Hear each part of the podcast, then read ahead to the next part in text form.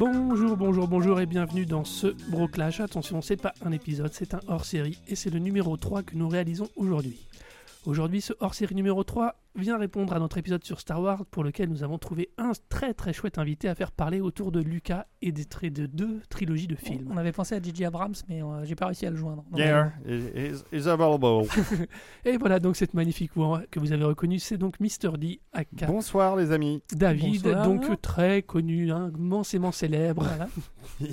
Immensément euh, traînant dans beaucoup de podcasts Voilà. en ce moment. Ouais. Mais nous, ce qui nous intéresse de toi, c'est vraiment tout ton historique personnel qui tourne autour de Lucasfilm et du magazine Lucas. Du magazine Lucasfilm Et donc de ouais. ton énorme connaissance, ton encyclopédique connaissance. Ouais, mais de avec l'âge, j'oublie beaucoup de choses. C'est pas chose grave, on, on en prendra le temps. Pour ceux que ça intéresse et vous creusez le sujet, vous avez une émission qui fait, ah, comme d'habitude, une petite heure euh, et quelques avec, Ouais, avec une Monsieur petite, Giraud. trois, une petite Petite- 3 heures. Petite 3 heures avec Monsieur Giraud qui est aussi. euh, Giraud, Giraud. Giraud, pardon. Giraud. Patrice Giraud qui était le cofondateur avec moi, euh, enfin le cofondateur, j'étais le cofondateur avec lui parce que c'est lui était, est resté et moi je suis parti de Lucasfilm Magazine Voilà. au bout de trois ans et, euh, et on a fait ensemble ce beau, ce, ce beau magazine. Qui n'est pas bavard du tout, Patrick Giraud. Ah, Patrice, quand il est parti, il parle bien, ouais. et, euh, et lui, c'est un grand, grand spécialiste de Star Wars. Mais le, le truc, c'est que le seul truc avec Patrice, c'est que c'est un peu la voix de Moscou. C'est un, fa- un fanboy, on appelle ça, c'est- ça? Non, là, c'est au-delà du fanmon. C'est Ah, qu'il a l'attitude corpo. Ah C'est-à-dire oui, que c'est- Il dira jamais que Lucas fait de la merde.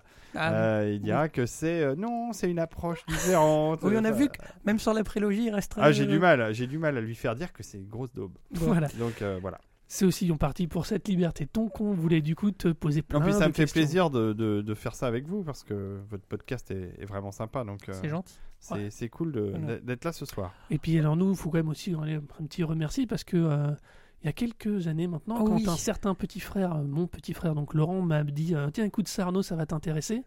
C'était le, Oui, les, quand- les derniers épisodes du Quadratour. Ah Quand ouais j'ai essayé de l'intéresser au euh, podcast, je les suis podcasts tombé- de jeunes, ça l'intéressait pas, mais Non, alors ça tout de Mais suite. les euh, Quadratours m'a vraiment euh, mais complètement emballé et c'est ce qui amène au fait que maintenant je suis passé derrière le micro. Ah, bah, c'est c'est les- bien. disons que les références lui parlaient plus quand tu les avais toi ou Docteur Non ou. euh, Ou, Voilà. ou post-carbone. Ouais, Postcard, post- Et sa, et sa rubrique de l'apocalypse. Exactement. Ouais, faudra peut-être la refaire un jour ou l'autre. Parce que la dernière fois, il a déjà été un peu apocalyptique dans, son, dans sa dernière intervention sur certains trucs. Donc euh, j'ai Ouais, bien envie de réactiver la rubrique. S'il arrive à revenir régulièrement, un petit, une par trimestre. euh, C'est- C'est c'est dur de le faire venir régulièrement parce qu'il a Ouais, vraiment beaucoup de travail et c'est dur pour moi de reprendre euh, l'agence Too Geek. en- Là, depuis septembre, on a fait deux émissions. On en a une de prévue le 16 octobre euh, et, et même juste la semaine suivante, puisqu'on va en enchaîner deux euh, en, en deux semaines.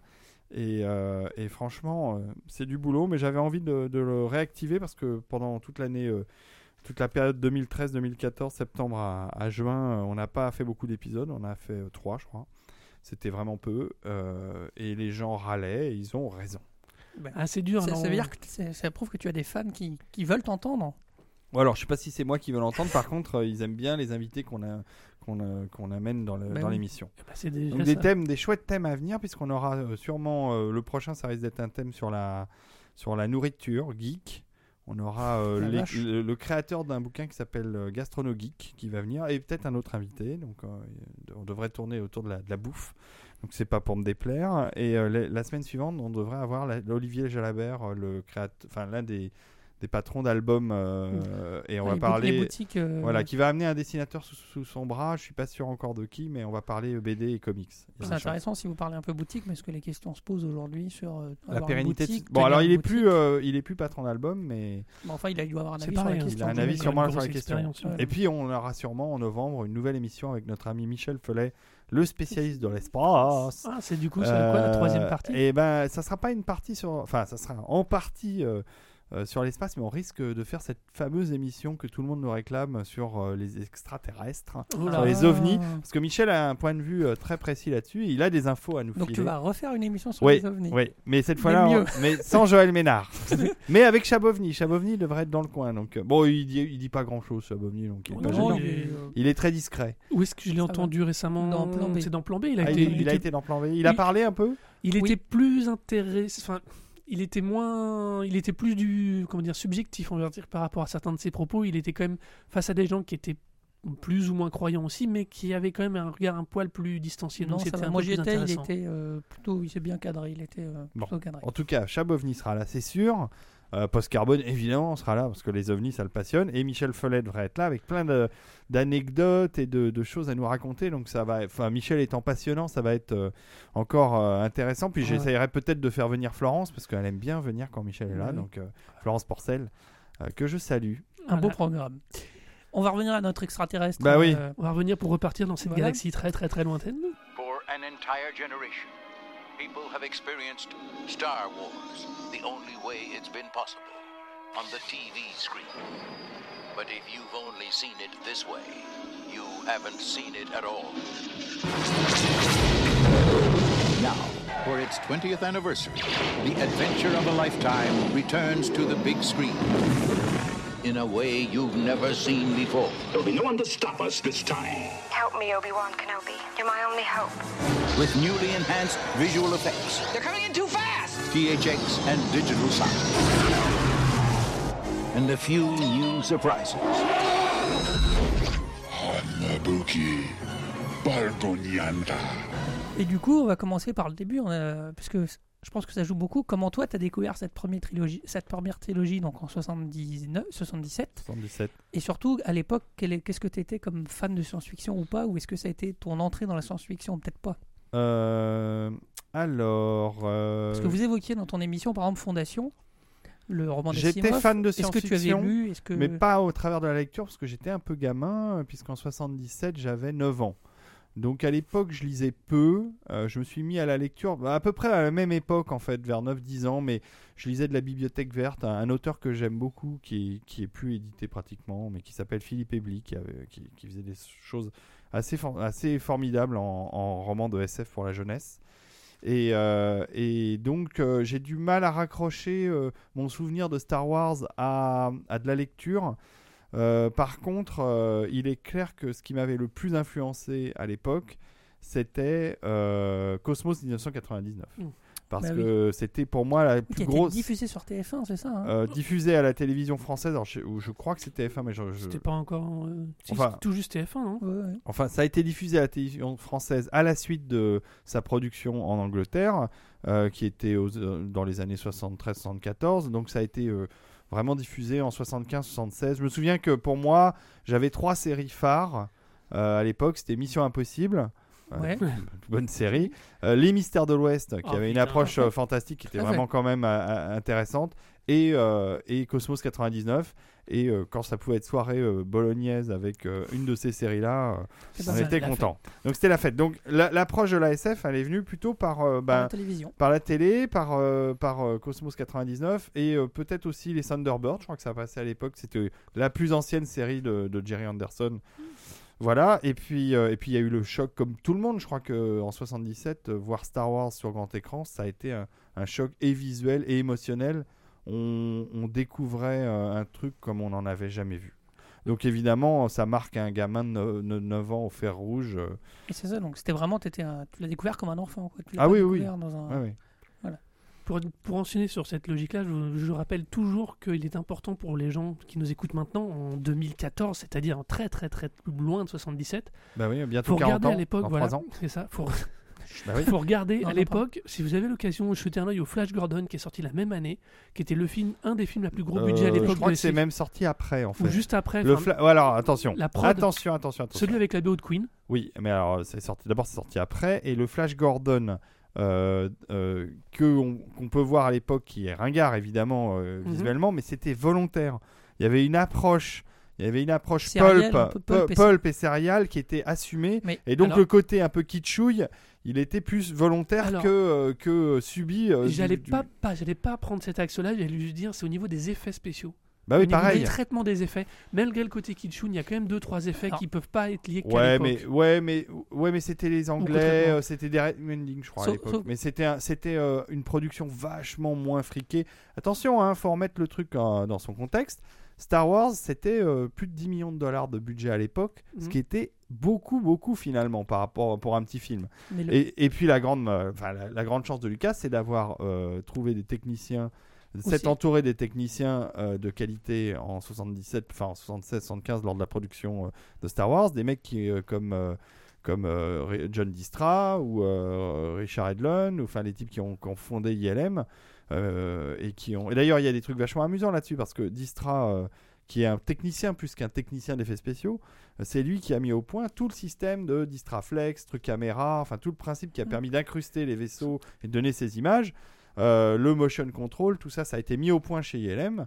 Et, euh, et à l'époque, pendant, euh, pendant un an, je crois qu'ils ont tourné. euh, alors je me souviens plus. euh, Patrick très Giraud pourrait dire le, le- le nombre exact d'images, mais c'était quelques minutes d'images d'effets spéciaux. Mhm. C'était que dalle et c'était moche. Et, et Lucas les a virés. Il les a foutus dehors parce qu'il s'est dit Mais attendez, vous foutez de moi, on vient d'engouffre. ils ont bouffé je sais plus combien de millions de dollars pour faire leurs effets spéciaux Pour et il n'y avait rien. Sauf que Lucas rien. oublie de dire qu'ils avaient fait tout, tout le matos pour faire les bonnes images qui ont été finies après, euh, Ah, après coup. Et qu'en fait, les mecs qui se sont fait virer, ils ont été euh, voir euh, Glenn Larson et ils ont fait Galactica pour se venger euh, quelques années plus tard. Donc Battlestar Galactica de l'époque de 79. Mhm. Et Ah, Lucas l'a très très mal pris. Mais la, la connexion avec euh, Flash, Flash Gordon va amener le, la question suivante parce que Lucas a avoué lui-même être un fan de Serial, de Pulp. Ouais, bien sûr. Quand il fait Indiana Jones, c'est ça qu'il poque. Ce qui me fait poser la question suivante. Ouais, donc, donc du coup, ça nous amène. La transition elle est Bah bien. oui, Elle est loin, elle est loin, Ouais, ouais. Vas-y, rame, veux, rame. Non, la seule chose qui, donc, par rapport à ce qu'on en voit et donc ce qu'on en sait, c'est le Lucas donc, qui monte cette équipe qui s'entoure finalement avec un peu de chance des bons Ah, techniciens. beaucoup de chance, je pense. Ouais, euh, la vraie question, c'est que surtout qu'après, il va créer ce qu'on appelle le New Hollywood. Lui, à l'époque, quel est lui son regard? Est-ce qu'on en a des traces de savoir comment lui voyait sa capacité à produire un film? Est-ce que déjà à l'époque, il cherchait un son indépendance? Ce Non, mais attends, pas- attends, attends. Euh, Lucas, euh, il était, c'était pas un genou, hein. Il était pas à son coup d'essai. Il avait fait THX THX. 138, euh, il avait fait euh, American American, Graffiti. Graffiti, qui avait été un énorme succès. succès. Beaucoup de pognon, American Graffiti. C'était Bah le oui. film pendant très longtemps. Je sais pas si, je crois que ça a été déclassé par le film d'horreur là, tourné à la caméra. Blair Witch. Blair Witch, ouais. C'était le, le film le plus rentable Ouais, d'Hollywood. c'était le film le plus rentable l'île pendant très très longtemps. Mais, mais à la fois, oui, sauf que c'est. Alors, c'est vrai que THX en 138 est un. Il y a déjà des choses de science-fiction, mais il fait American Ah bah, Graffiti, qui est même. pas du tout. Euh, quand il fait Non, un- mais American Graffiti, c'est un film il- autobiographique pratiquement. C'est un film sur sa jeunesse. sur sa jeunesse de rock'n'roll euh, des, Bah, années, so- euh, enfin, des de, années 50. fan quoi, de le- bagnole. Euh, D'ailleurs, il a eu un accident très grave euh, en, en voiture où il a failli euh, y laisser sa peau. Sa voiture a été pliée sur un arbre et euh, et c'est et euh, en gros euh, euh, Harrison Ford dans American Graffiti, c'est lui. D'accord. Et euh, et et- enfin c'est un peu il joue enfin c'est un peu le mélange de tous les personnages, mais Ouais. Ça, mais, fait, ça fait que deux films. Pour se mettre à porter un film, comme tu dis, très cher à l'époque, c'est pas beaucoup. oui, mais deux films avec un succès euh, considérable pour le deuxième et euh, et le surtout premier garde un succès critique, à mon avis, important. euh, Sûrement, mais c'est surtout que, que euh, c'était l'époque où. Alors, il faut, il faut se remettre dans le contexte de la fin des années 60, où les majors ont un gros problème. C'est c'est pas comparable avec ce qui se passe aujourd'hui, mais à l'époque, la- on va dire que les films sont vachement formatés. Les grosses productions hollywoodiennes sont très formatées, un peu comme ce qu'on retrouve maintenant Oui, oui, je pense mais pour a des raisons différentes. Et, euh, et la solution des, ma- des majors, ça a été, au début des années 70, de lâcher la bride sur le coup euh, des, des réals type Coppola, Scorsese, Spielberg, a- Lucas. Ce qu'on Voilà. appelait le nouvel Hollywood. Exactement. Et en fait, ils leur ont lâché totalement la bride. Et ça a donné euh, ces films-là. Ça a donné tous ces chefs-d'œuvre des années 70, du début des années C'est 80. qu'on sortait des Cléopâtres, des Bénures, des, des, Oui, des et puis de productions et puis de, comme ça. mais, mais encore celles-là, on les a retenues, mais de tonnes de productions, Qu'on a oubliées, grand euh. spectacles, grand public, qu'on a complètement oubliées, qui ont été euh, balayées euh, parce que c'était euh, c'était mièvre, mauvais, enfin ça plaisait plus au public, ils n'arrivaient plus à fédérer. Résultat, euh, euh, c'est Lucas, il a bénéficié de ça. Mais Star Wars, je pense que c'est vraiment une conjonction de coups de bol monstrueux, quoi.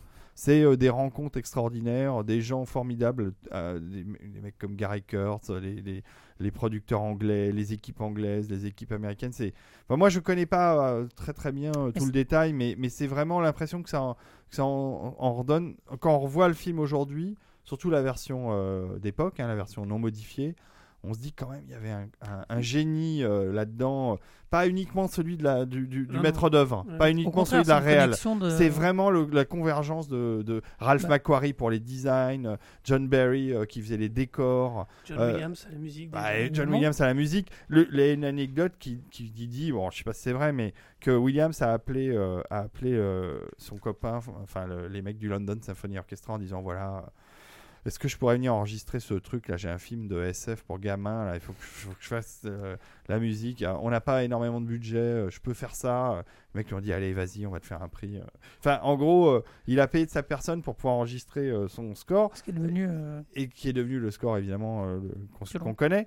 Et, et, et Lucas, quand il a eu le score de, de- de Williams, il se dit aussi qu'il a décroché son téléphone pour appeler Spielberg et lui dire tiens écoute et que l'autre il était vert parce qu'il était en train de faire euh, rencontre du troisième type et qui s'est dit euh, Williams ça arrivera jamais à faire un truc Ouais, aussi mais- bien pour moi ce qui n'était pas vrai puisque finalement il a fait quand même un score extraordinaire pour rencontre Mais moi, je préfère même euh, le score de Jurassic Park. Je le trouve encore plus. Encore Oh, mais il a, mais bon. Williams, Bah, c'est le, le maître, Du coup, absolu. Ce que, ce que tu as dit quand même, je rebondis sur un truc, il y a quand même une. Lucas a une vision euh, enfantine. Enfin, il y a une. fa- C'est pas un film. euh, c'est un film qui destine à un public familial dès le début. Dès 77, pour...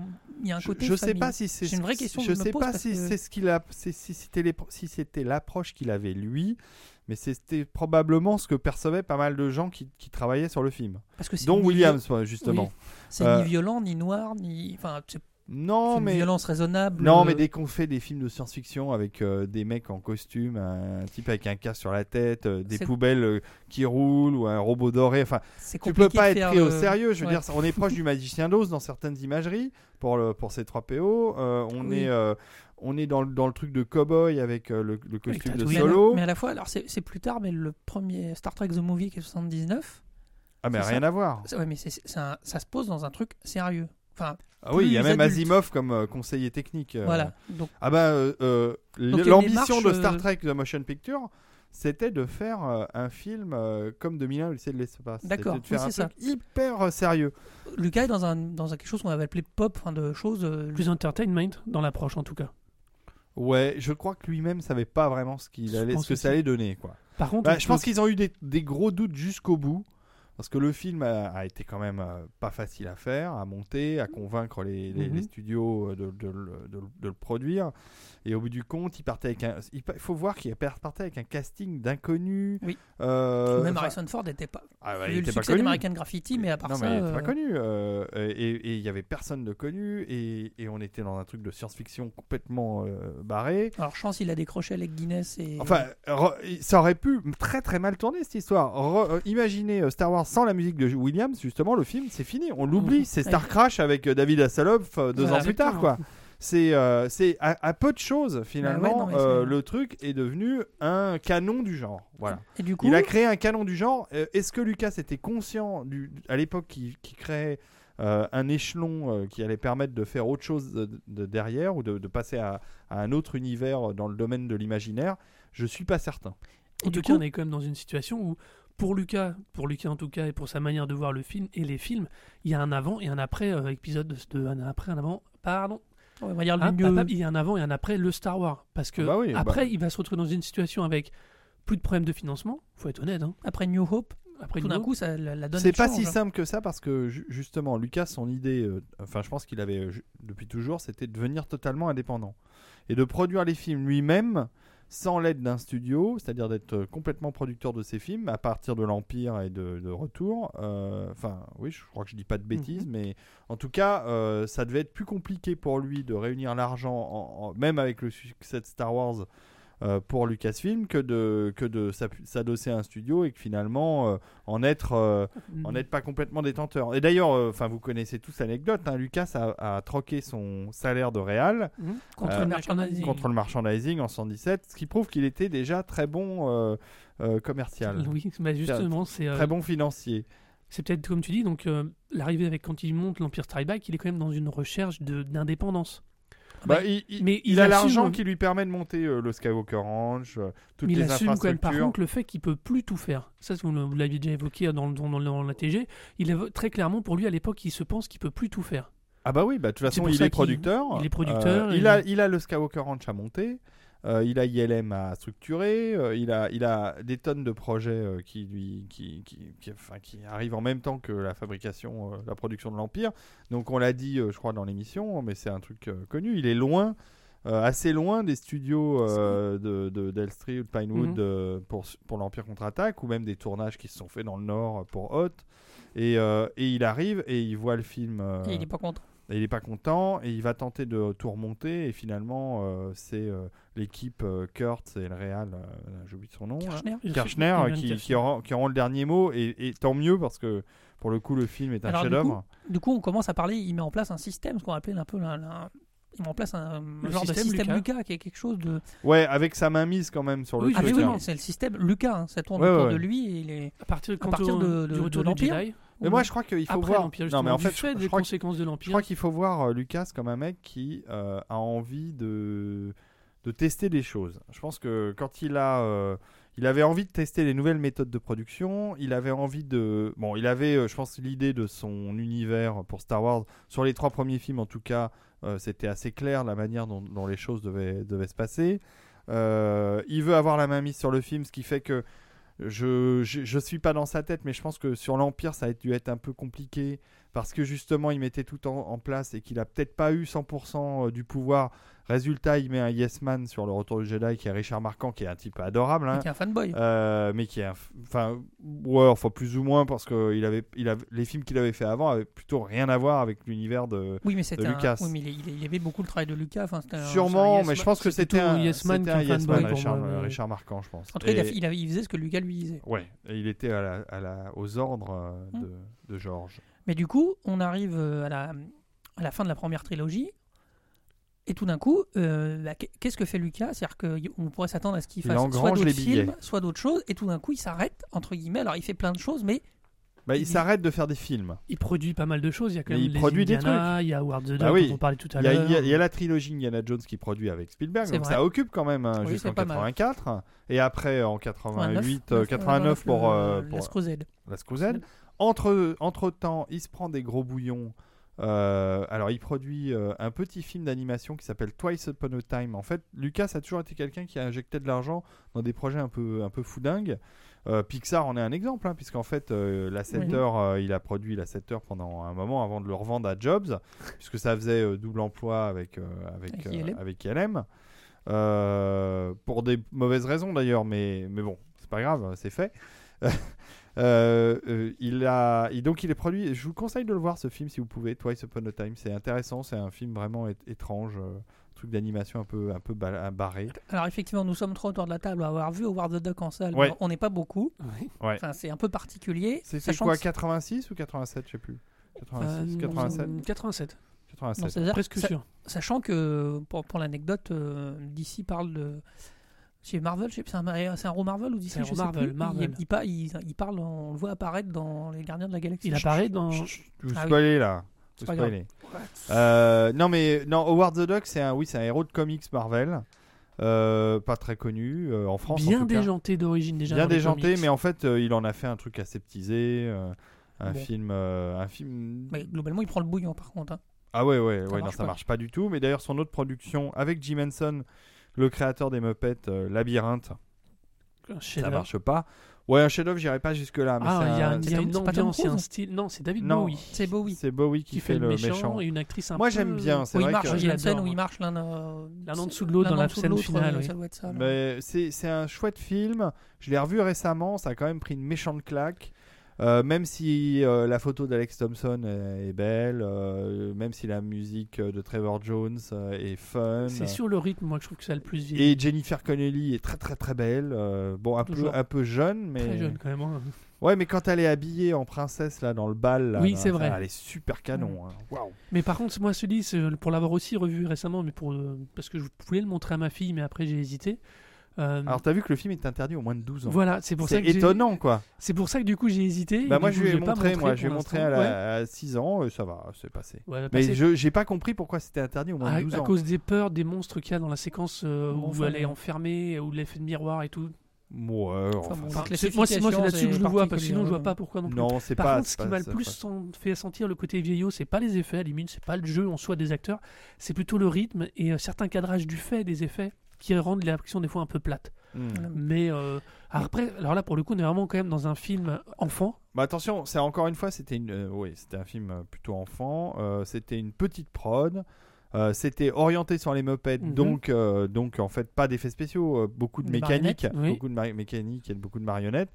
Donc euh, voilà, enfin c'était une tentative après Dark Crystal qui pour le coup est un vrai chef-d'œuvre de Jim. Henson, euh, de revenir à un long métrage pour lui et euh, finalement il s'est planté parce qu'il a fait un truc qui à mon avis était trop gamin, ce qui n'était pas le cas du tout de Dark Crystal qui était un vrai Oui. film de fantasy qui racontait une histoire qui lui est euh, vraiment interdit au moins de 12 ans. et euh, mais qui est beaucoup plus terrifiant d'ailleurs Oui, bah oui. et, et bon voilà c'est Lucas a produit ça. Je pense qu'il voulait il pensait faire une bonne affaire avec euh, Henson il s'est planté euh, Mais la question qu'on peut se poser et qui va amener la suite, c'est pourquoi il n'a pas continué à exploiter, à, pas exploiter dans le sens positif, dans le sens à travailler sur la guerre des étoiles Pourquoi il a attendu Et donc on va. Parce qu'il laisse à ce moment-là, il laisse aussi partir euh, dans un certain sens l'univers étendu. alors ça c'est Il une le, question il le recadre à un moment en ça c'est une 90, question qu'on avait posée à Lucas à l'époque euh, parce que Patrice et moi on en parle dans, dans le que vous avez la chance de partager a- des, des nouilles avec lui ou des frites, au moins. Non, lui, il a- alors, il y avait un buffet au- sur, le, sur le tournage d'épisode 1. Lucas, cet enfoiré, avait droit à des lasagnes chaudes et nous, nous avions un buffet froid. Voilà. Oui, ce mais que je trouvais quand même pas très cool, quoi. C'est Euh, pas- Il y a chef. hein. Il y a Et donc, euh, lors de ce. Je crois qu'on avait évoqué pourquoi ça avait pris tant de temps et la réponse que nous avait donnée Lucas, ça mélange un peu tout ça dans mon esprit, mais, mais Rick McCallum avait fait la même réponse, le producteur, et je crois qu'elle est, elle est vraie. C'est que Lucas, quand il a fait Star Wars, il s'est rendu compte quand même qu'il avait euh, fait un truc qui, qui faisait changer d'époque le film de science-fiction Mhm. euh, en général. C'est-à-dire qu'on passait euh, d'une époque euh, de trucs très statiques, de, de, de- kitschouille, de maquettes kitschouilles accrochées avec des fils, enfin voilà, à euh, du truc, du vrai trucage, des vrais effets spéciaux, des incrustations, etc. Donc des technologies qui en mettaient plein la vue euh, sur les trucages. Donc il y, y avait un gap technologique entre l'avant Star Wars et l'après Star Wars. Et Lucas, je pense qu'il a attendu le moment de pouvoir recréer ce nouveau euh, levier technologique avec épisode 1 en faisant ces créatures de synthèse, les environnements entièrement refabriqués en synthèse.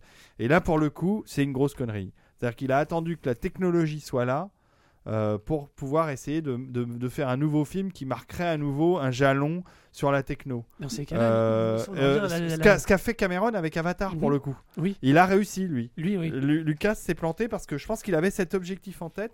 Il n'avait pas que ça en tête. Et ça, on en a souvent parlé, bah, peu avec lui parce qu'on l'a pas eu beaucoup, mais avec Rick McCallum avec qui on avait beaucoup pu discuter.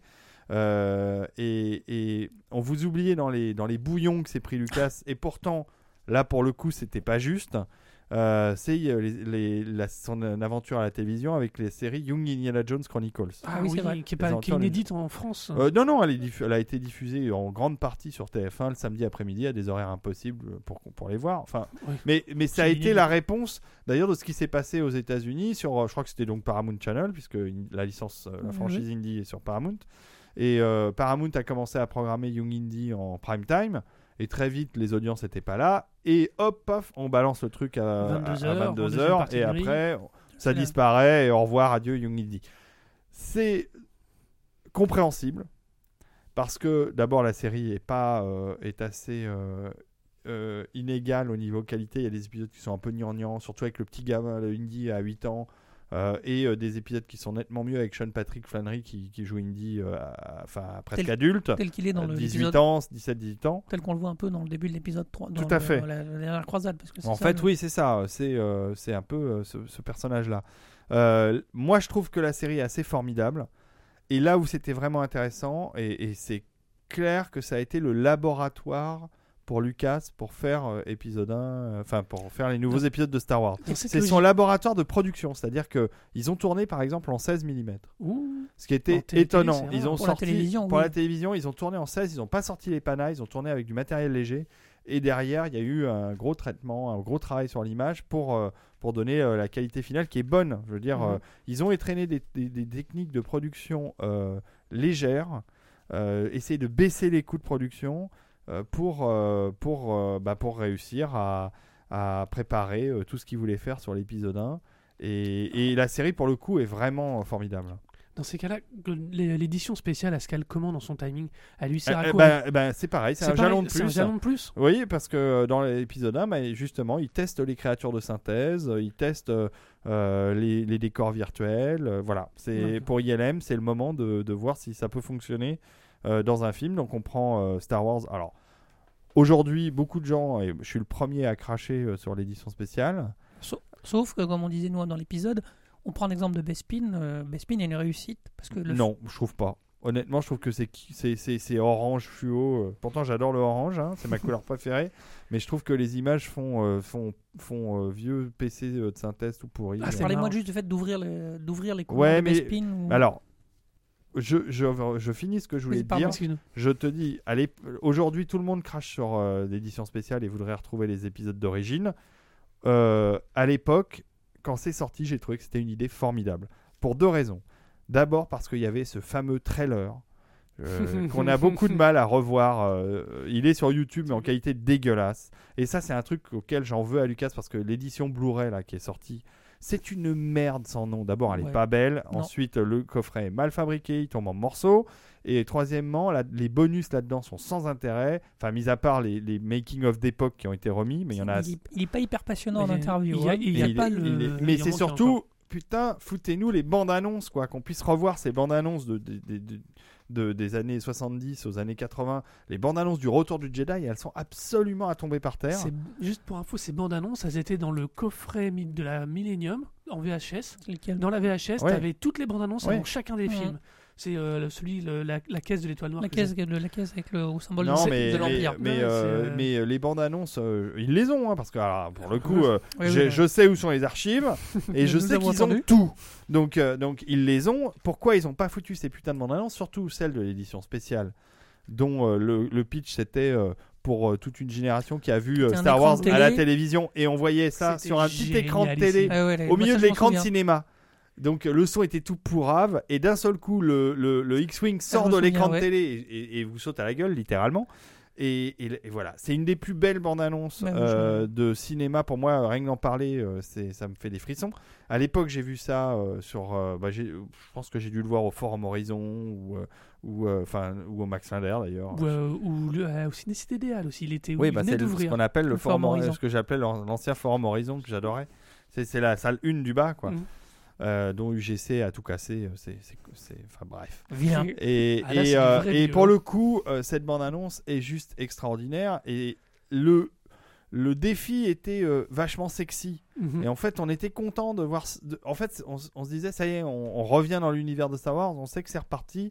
Et voilà, on découvre des nouvelles choses et ça nous faisait complètement triper. Et puis après coup, on se rend compte que, bah non, finalement, non, fallait pas y toucher parce que tous ces trucs de synthèse, de- de- maintenant, ils ont pratiquement 20 ans, c'est dégueulasse. Et pourtant, ils sont repris à chaque édition. C'est tout pourri. euh, pourquoi euh, virer euh, euh, l'acteur qui jouait Dark Vador à la fin pour foutre le Christensen. Ça a pas, de- ce n'est même pas de logique quoi. C'est complètement débat. Euh, c'est euh, pourquoi changer la chanson des Ewoks qui était super Ah, sympa c'est- par cette Pour espèce faire de chant péruvien, on est d'accord. c'est horrible. Euh, bref. Donc, mais à l'époque, ça semblait être une bonne idée. Et on se disait, ouais. Sauf que le, le Attends, problème attends, chez attends, Lucas, c'est de se dire, c'est de se dire. Enfin, Lucas, comme euh, souvent beaucoup de créateurs, mais Spielberg l'a fait avec les, avec E.T., tu vois, en Mais il est 2000. revenu dessus. Voilà, il a fait une édition, il a modifié comme Lucas E.T., il a rajouté des scènes, il a Il a foutu un changé E.T. les, en les synthèse pistolets en, en- en ouais, enfin, n'importe quoi. Et, Il lui- a- et- et il s'est rendu compte, et il a dit non, en fait, c'est une connerie, j'enlève l'édition de 2000, on revient à l'édition d'origine, voilà, point barre.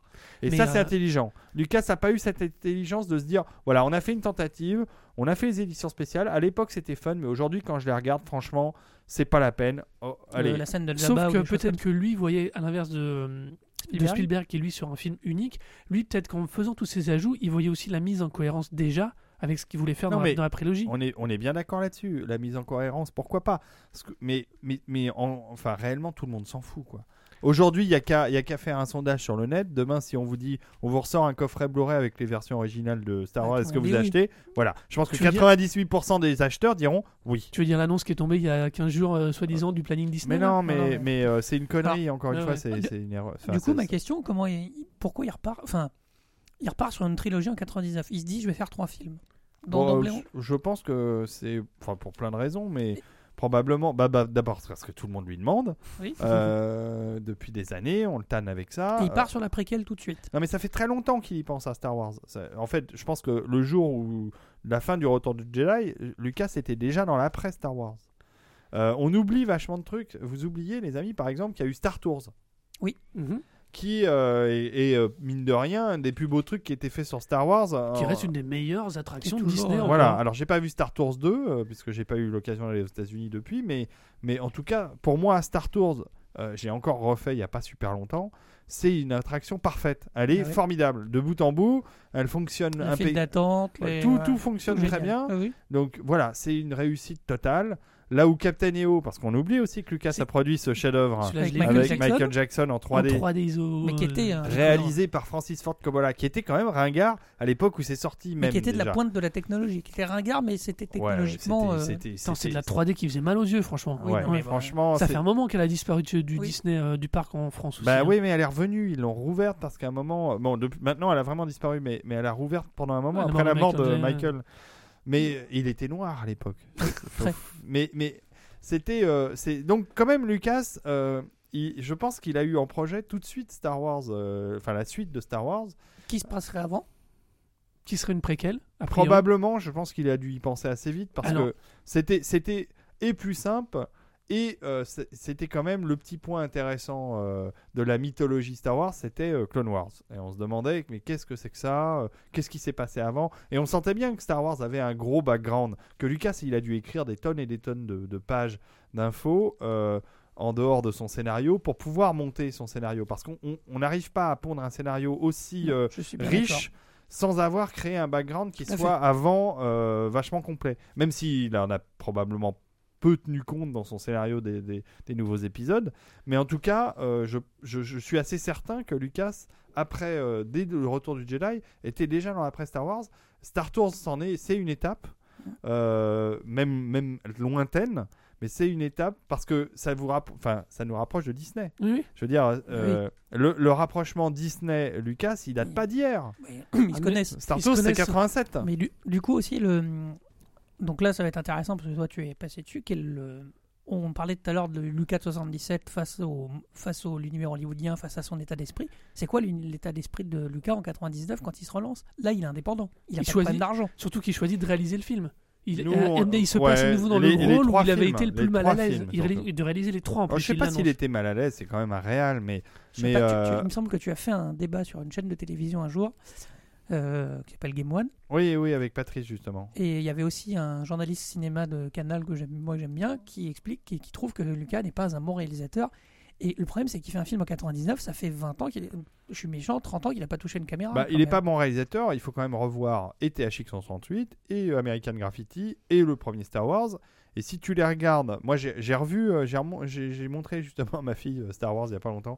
D'ailleurs c'est trop tôt, 6 ans c'est trop tôt. Ah, Euh, non, mais elle a pas, ça, l'a- ça gonflé en fait. ça.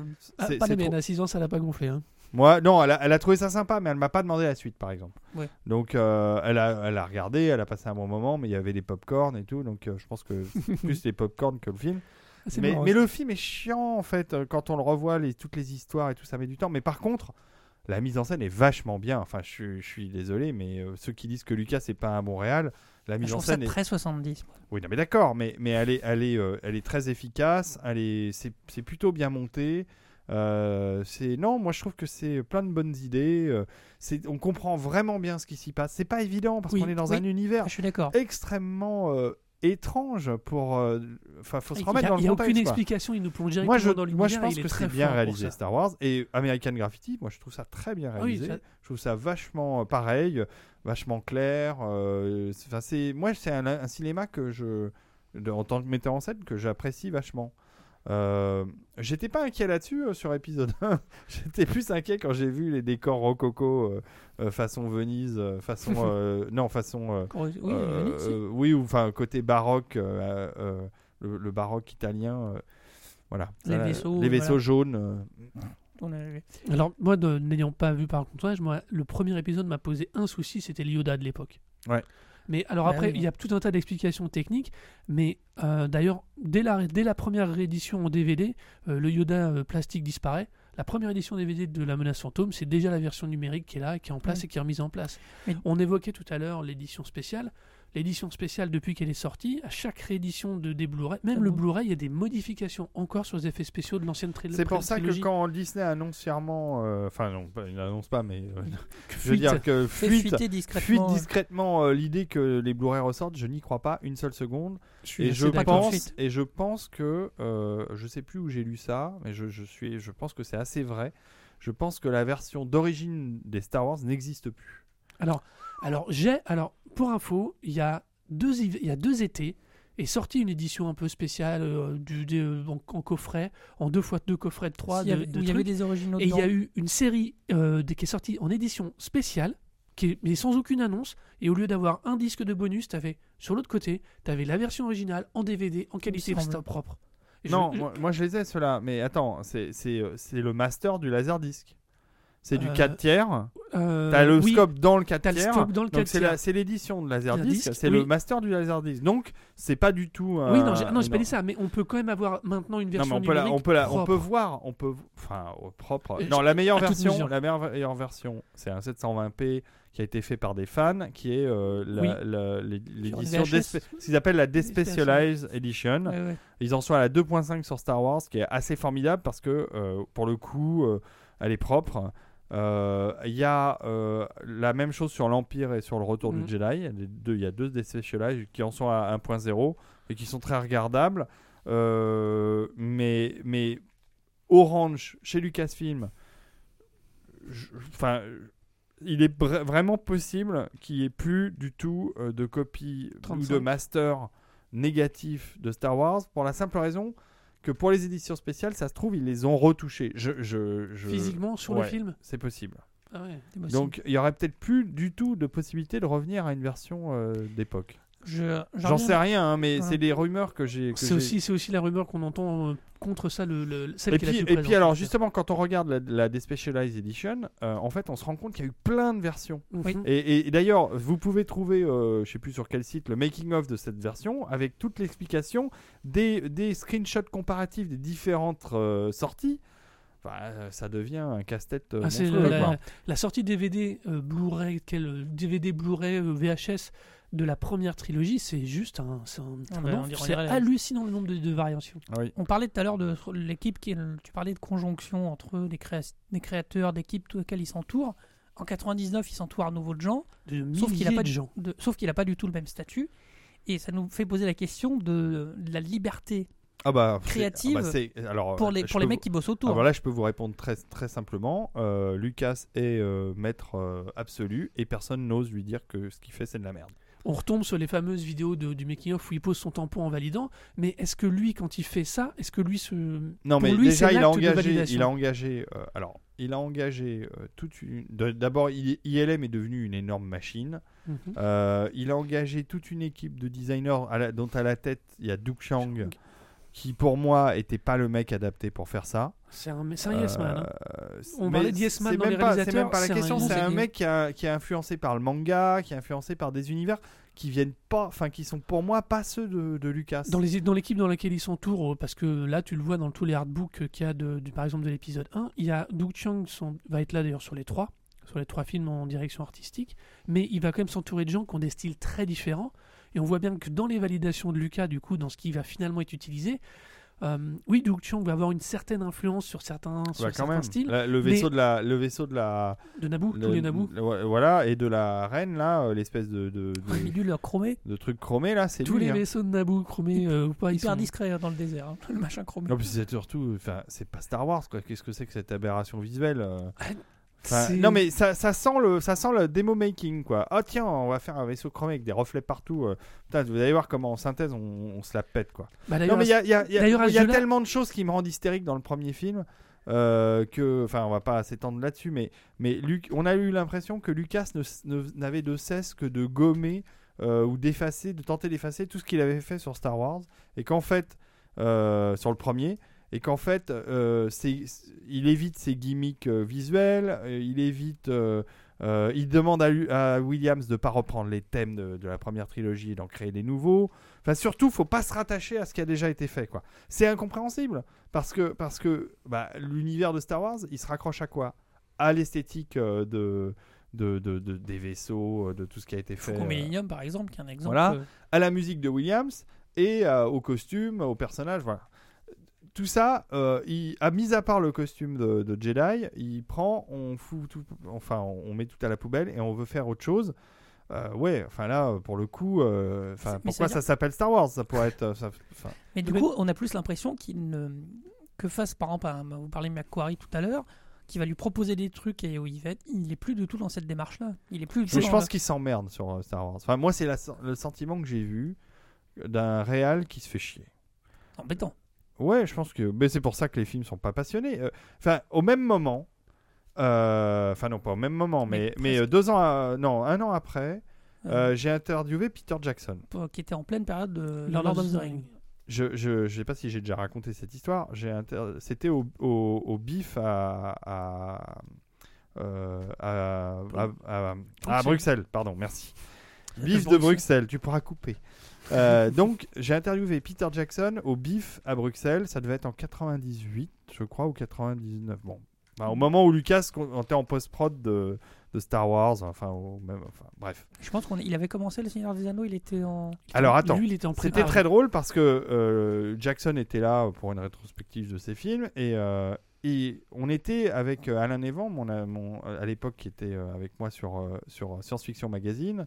Euh, on était euh, les derniers à l'interviewer de la journée. Et Jackson, et donc l'attache express de Jackson, avant même qu'on rentre dans la salle, commence à nous dire alors surtout, vous ne lui posez aucune question sur le Seigneur des Anneaux. Ok? Que sur ses anciens films, mais rien sur le Seigneur des Anneaux. Bon, d'accord, mais pas de problème. attachés Ah, de nous, de toute façon, C'est Peter Jackson déjà à l'époque. Laura de- était pas mal. hein. de- nous, de toute façon, euh, Il y avait plein de trucs à dire. bah, nous, on adorait son cinéma depuis, euh, depuis Bad donc, euh, donc, Hunters, tout euh, ça. voilà, donc, il y, a de quoi- euh, il y a de quoi raconter. donc pas de problème, euh, pas de problème. On s'assoit, euh, on s'assoit à table, euh, voilà, on, pose le- l'enregistreur qui n'a pas marché, donc on n'a absolument rien enregistré de cette interview. Ça, c'est autre chose. technique. ça, ça, ça, ça me restera en travers de la gorge toute ma vie. Mais bon, c'est pas grave. J'ai passé euh, une heure parce qu'on a passé une heure Ah d'interview avec. euh, euh, ben, on était les derniers, il y avait personne derrière. Et Si l'attaché sa, de presse dit sa- pas, sa femme de l'époque, euh, je crois que c'est Fran Walsh, Bah, C'est toujours sa femme. c'est toujours actuelle. sa femme, qui est nous- qui est co-scénariste. sur la voilà, nous a rejoint et on a parlé à trois. Et alors, la première question, on lui, on lui parle, je crois, de Branded. On lui pose une question sur Branded.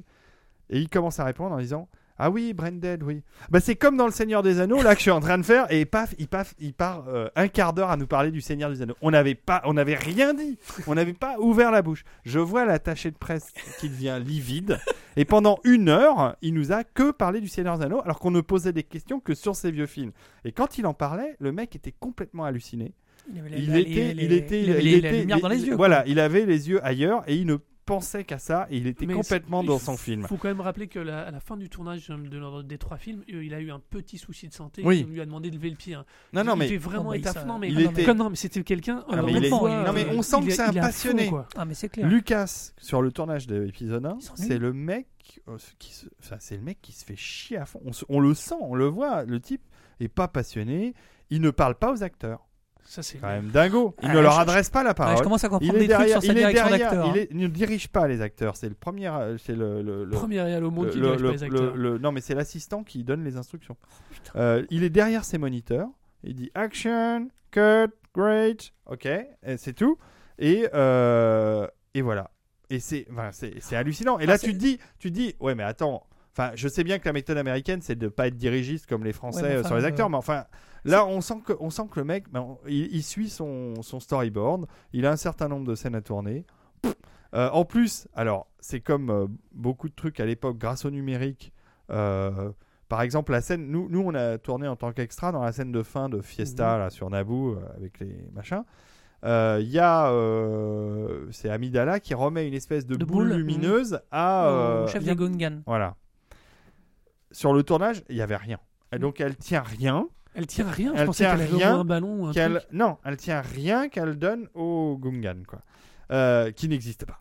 Euh, donc, euh, non mais voilà. Et, et Bonjour, on, on l'émotion à sent, on sent, on sent euh, au travers du, du regard de, de, de Padmé, euh, De Nathalie de Portman. Nathalie Portman, euh, Qui fait tout ce qu'elle peut. hein. un peu de désespoir si tu veux sur le truc parce que c'est putain mais et, et encore Patrice vous l'avez dit dans l'émission euh, que je vous conseille d'écouter hein, cet Oui, oui. ATG formidable que euh, épisode 1 c'est celui qui avait le plus de décors et qu'après il y avait plus- carrément plus rien Deux, quoi. deux choses sur euh, Patrice, Patrice, justement. Patrice parle de pression. Il dit qu'à l'époque, Lucas a la pression de reprendre les trucs. Bon. Bah Deuxième oui, chose, non mais c'est vrai c'est vrai non, parce mais- qu'il a une parce que c'est quand même un gros investissement Bah oui. et il a et et il faut se souvenir quand même que Star Wars à l'époque euh, est euh, devenu alors c'est pas devenu le film le plus rentable du cinéma parce que Titanic était loin devant Mais c'est encore. Mais c'est le euh, deuxième. oui, C'était le deuxième euh, sur la liste. Il était proche du milliard de dollars euh, de recettes, ce qui est quand même Mhm. euh, fou- ouf, quoi. Par contre, tu évoques le fait euh, que le, ce qui a été évoqué par Patrice, McGregor a toujours dit qu'il s'était fait chier sur le tournage. hein. De- le- Bon, pas que lui, hein, je pense Enfin, qu'ils il- sont tous fait chier, C'est là où tu te dis, euh, c'est là où les gens peuvent reprocher ce qu'ils veulent à Jack Lloyd. Un enfant dans un, sur un tournage comme ça, qui est pas dirigé, mais au sens vraiment par la personne qui fait le, Ah, qui sait l'histoire. Ah bah. C'est très compliqué de faire un Spielberg, enfant. Spi- Spielberg sait faire ça. Lucas, je pense pas. Ah bah, Ah oui, Spielberg, bah, Spielberg, quand il fait les Goonies, euh, c'est fin. Non, mais il sait- Non, mais- non, ça c'est Richard Donner. Non, Donner. mais il sait diriger des acteurs. Non, mais il a fait euh, plein Quand de. il fait E.T., tu vois bien qu'il sait diriger les enfants, qu'il a la manière de leur dire les choses. Thomas Elliot, je sais plus comment il s'appelle. le- Et Abrahams aussi, finalement. Je trouve que dans Super 8, il les dirige Oui, bien, même si le film n'est pas bon pour Si. moi. Non, le film n'est pas. pas bon, on est d'accord. Euh, on va pas revenir sur ça. Mais pour continuer là-dessus, moi, quand tout ce que tu évoques sur Lucas me fait vraiment penser qu'il avait l'air d'être coincé dans sa propre méthode et dans ses propres choix. Hein. Là, quand il lance le tournage du 1, tu dis qu'il se fait chier. Est-ce que c'est pas parce qu'au final, il a mis en place son, euh, ses équipes créatives, ses gens Non, mais je pense que derrière, il a tellement. Non, en fait, la pression, elle n'est pas venue sur l'attente du film. Parce que euh, déjà, ça faisait plusieurs claques que se prenait Lucas. Mis à part en production, mis à part Willow qui a plutôt bien fonctionné, Mhm. euh, c'était plutôt des, des- des bouillons. Et je pense que l'attente. Lucas. Enfin, je, je sais pas, mais j'ai l'impression que Lucas s'en foutait un peu de ce que pouvait penser du public de son film. Par contre, là où il avait la pression, c'est par rapport au deal merchandising et au deal publicitaire qu'il avait avec des groupes gigantesques comme euh, Pizza. Hut, euh, oui, Hasbro entre autres. euh, et il avait, euh, enfin, il fallait que le film remplisse son office d'un point de vue du Marketing. marketing de la licence, quoi.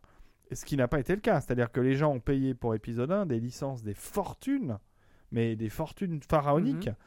Et ils ont évidemment été très loin de, de récupérer euh, leur, leur, leur mise. C'est ce que j'avais lu aussi. Moi, j'étais aux États-Unis. euh, Qui disait que le marketing de l'épisode 1 avait bien moins marché finalement même que l'épisode 2 ou l'épisode 3. Mais que le marketing autour de l'épisode 1, des objets, machin, avait bien moins fonctionné en dehors, en dehors des figurines Hasbro euh, de- des personnages et encore. Non, mais ils ont voulu en faire trop, encore une fois. que ça avait bien quand moins tu- marché. On s'est saturé à la Quand fin. tu vois que chez Pizza Hut, me souviens, j'achetais des pizzas exprès pour ça. Chez Pizza Hut, ils te filaient euh, une figurine euh, du film dans une petite boîte collector. C'était assez joli d'ailleurs. Faut être un collectionneur et- pour aimer ça. et, euh, oui, mais je les ai filés. C'était pas pour moi, je les ai filés à mon oncle, qui lui collectionnait Star Wars à l'époque. Mais, mais euh, c'était des petites boîtes carrées euh, de- d'environ euh, 7-8 cm sur 8, enfin des, des petits cubes. Super jolis. Quand on les assemblait, ça formait euh, un, un- un poster, enfin une image. Et dedans, il y avait des figurines uniques. Il y en avait donc, pour faire former un poster, il y avait bien une vingtaine, une trentaine. Ah ouais, on bouffait de la pizza. Hein. mais non seulement fallait en bouffer de la pizza, mais il faut imaginer derrière Le- euh, la la logistique, d'un réseau comme Pizza Hut aux États-Unis. euh, ça devait être monstrueux. De- Ça Ouais. était des milliers de trucs fabriqués, euh, des, enfin, donc un investissement pour les gens qui, qui pariaient sur le film qui a été, euh, qui a été énorme. Et je pense que c'est là-dessus que Lucas avait de la pression. C'est par rapport aux gens à qui il avait signé des contrats d'exclusivité à prix d'or. Et que, et que bah, les mecs, ils ont. Non, je pense que la figurine de Jar s'est bien vendue pour les fans de Star Wars Ouais. qu'il a découpé après. euh, voilà. Mmh. Mais du coup, c'est bien ce que tu nous parles de, de Lucas par rapport à, à l'extérieur. Et euh, Mais il, du coup- il, il est très peu face aux médias. Oui, oui, il est très très peu présent face aux médias pendant Oui, toute il sait cette pas période. parler. euh, il sait pas parler. aux Mais c'est vraiment lui une question d'inconfort personnel ou c'est Ouais. parce qu'il cherche vraiment à se non, préserver non, par non. rapport à ça? Oui, aussi. Bah déjà la façon dont il a pro- enfin dont il a monté sa boîte de production, le ranch, c'est quand même un truc perdu au- à, à 30 km au nord de, de, de San Francisco. Euh, Il y a qu'une petite route pour y accéder et euh, faut montrer pas de ranch pour rentrer. Euh, donc, euh, je veux dire, c'est un asocial. Il a été se placer euh, dans un dans un trou perdu. Il a monté son truc là-bas et et il est à, il, il a ses propres pompiers au ranch parce que il y a les pompiers qui ils sont trop loin pour intervenir quoi. Donc il a été obligé, il était tellement loin de la première ville civilisée qu'il a été obligé d'avoir son propre euh, Caserne de pompiers. ca- sa propre caserne de pompiers dans le ranch avec Mhm. les magnifiques euh, Camion camions de pompiers marqués euh, Skywalker Ranch. Ah, ils sont superbes. Rouge mais ou jaune ils sont rouges, je C'est crois. un métier, ça doit être un métier Et, particulier. et voilà, et donc là-bas, il y a les pompiers qui sont qui ont leur caserne au cas, où, voilà, au cas où ça brûlerait. Donc voilà, enfin quand on a cette démarche de s'isoler complètement, le mec il est il est très peu, enfin il fait très peu d'interviews, il parle pas aux médias. Bon, Euh, c'est pas un communicant comme Spielberg qui lui pour le coup euh, ne fait pas énormément d'interviews, mais on sent qu'il est à l'aise euh, Mhm. pour Parce parler que de je vous films. déconseille les commentaires audio, euh, il en fait. euh, c'est un peu, c'est un peu laborieux, je trouve. Les commentaires audio des films, Il y en Ouais, a, je les ai pas écoutés. Moi non plus. c'est un Pourtant- peu, euh, c'est chiant. Enfin, ça, Après, moi, j'ai pas tenu longtemps, mais c'est un truc où. En plus, le problème, c'est qu'il y a une espèce de monotonie de voix, un truc Ouais, où. euh, ouais, ouais, il est assez monotone. ouais. Voilà. Et c'est un peu bizarre, quoi. Il y a peu d'interviews et il est. Il a du mal à vendre le truc, c'est c'est paradoxal, alors qu'il est le seul, que, que tout tourne autour de lui. Enfin, tout, le, tout Mm. Star Wars tourne autour de lui. Donc, euh, voilà, ça, ça rajoute au fait Bah, que. Moins maintenant, c'est ça qui est bien. Voilà, bah justement, Laurent l'évoque super bien. Du, ce serait marrant de voir, de savoir, et toi, à ton avis, quel est son regard maintenant Quel est son droit de regard, entre guillemets On a des gros guillemets, hein, Ah oui. sur ce qui va venir maintenant. J'en parce sais que rien. je Je, pense- je, je pense qu'il s'en branle. Tu... Non, je pense qu'il s'en fiche. Euh, Enfin, quand tu, quand, tu quand tu touches près de 5 milliards de dollars pour, euh, pour vendre ta société. Oui, c'est un peu comme toutes les startups qui sont rachetées à hors de prix. en voilà, enfin, j'imagine que Lucas euh, euh, voudra, euh, voudra quand même avoir un, un con- enfin, un contrôle, mais un, un droit de regard sur le scénar qui aura été écrit. Bon, Enfin, si ça, C'est même pas sûr. J'en sais rien, mais en tout cas, enfin, oh, il a peut-être négocié ça, mais, mais en même temps, je, je vois pas, enfin, Je vois pas, mon je vois pas l'intérêt. Mis à part s'il voit dans le scénar un truc qui, qui le choquerait profondément, euh, je pense qu'il s'en fiche.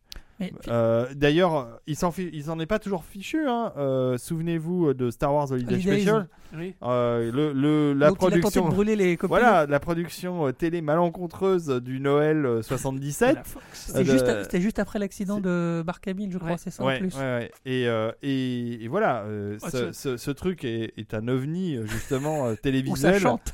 Ça chante, ça danse, c'est incroyable. Et, Enfin, il- ça, il a tenté fois, de hein. l'eff- l'effacer euh, définitivement. C'est et- quand même pas la seule fois où il le fait, hein, puisqu'en 90, il reboot entre guillemets tout l'univers étendu aussi, à l'époque. Il a, par le biais de Lucas, euh, bah, de euh, Ouais, de Lucasfilm, alors- il empêche, il, Alors, il- il je pense pas qu'il s'y intéresse. Alors, c'est comme beaucoup de gens ont fantasmé euh, sur euh, Timothy Zahn et Oui. Heir to the Empire et la suite de Star Wars. Je pense que Lucas ne sait même pas que ça existe. Ouais. Ou voire ne sait même. Enfin, peut-être qu'il sait que ça existe, mais il a. C'est clair l'a qu'il ne l'a jamais lu. Non, c'est pas qu'il l'a pas lu. Il ne l'a jamais lu.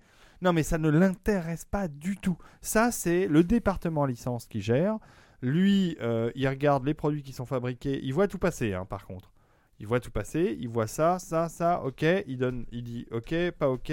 Il Ouais, limite, il y a quelqu'un qui lui dit Timothy Zahn, c'est ce monsieur, il a fait ça et ça. voilà. Ouais. Mais d'a- d'ailleurs, le choix euh, du, de celui qui a écrit euh, le roman d'épisode 1 euh, a été pareil sur casting. euh, euh, je crois que c'est James Clemens, si je me souviens bien, euh, qui- sous pseudo. Euh, Enfin bon, ça me reviendra, mais en tout cas, euh, c'est- du casting. Le, département licence s'est dit tiens, euh, il y a monsieur, euh, il va savoir euh, faire ça bien. Euh, c'est comme Kevin G. Anderson qui a écrit euh, Dune Mhm. avec, euh, avec euh, le, Le fils Herbert, ça le fils Herbert. Voilà, c'est du casting, les mecs sont, sont formatés pour. Et, euh, et pour tout ce qui est donc des suites de Star Wars en bouquin, en Film. en, en BD, en anime, en voilà, euh, c'est enfin c'est très loin. C'est clair que c'est très loin de la préoccupation de Lucas. Mais du coup, finalement, est-ce que la machine Lucasfilm fonctionne sans Lucas Enfin, Luc, il est Ah, parti. depuis longtemps. Je pense que depuis longtemps ça marche sans lui. ouais. Donc la, la- la machine est presque plus intéressante. Enfin, Donc on, on tombe à la situation qui était aussi un constat que beaucoup de gens ont fait, qui est le- la vente de Lucas, euh, de Lucasfilm à Disney et la reprise par Laurence Ah, mais Kasdan c'est- est pratiquement la meilleure chose qui pourrait arriver à la Non mais licence Star c'est Wars. c'est logique. Depuis Ah, qu'il y a de Star la Tours- logique. de- depuis Star Tours 80, euh, fin Oui, des années 80, C'est logique dans la personne. le rapprochement Lucas-Disney se, se- se construit depuis 30 ans.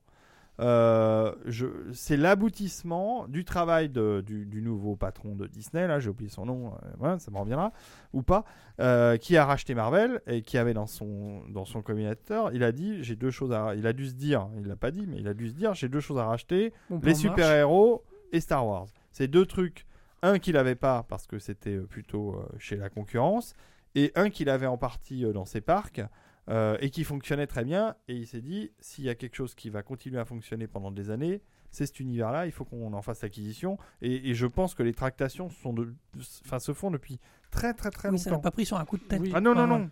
Et, euh, et, je pense que le jour où ça, ça, ça a peut-être même dû en- commencer à en discuter euh, fin des années 80. euh, et, je pense que Lucas a dû se dire à un moment, bah oui, oui, entre c'est- guillemets, c'est- c'est- entre- c'est il- logique. Il, a presque mieux vendu après avoir fait sa nouvelle trilogie qu'avant. ouais. Qu'il aurait peut-être moins vendu du fait qu'on n'avait pas eu de Star Wars depuis 20 ans. Alors là, c'était quand même plus frais. Le dernier était avec Non, quelques c'est- années. Attends, attends, le moment où il le. Faut quand même, faut quand même re- se rappeler de l'annonce de la vente. euh, l'annonce de la, il y a l'annonce de la vente et l'annonce de film.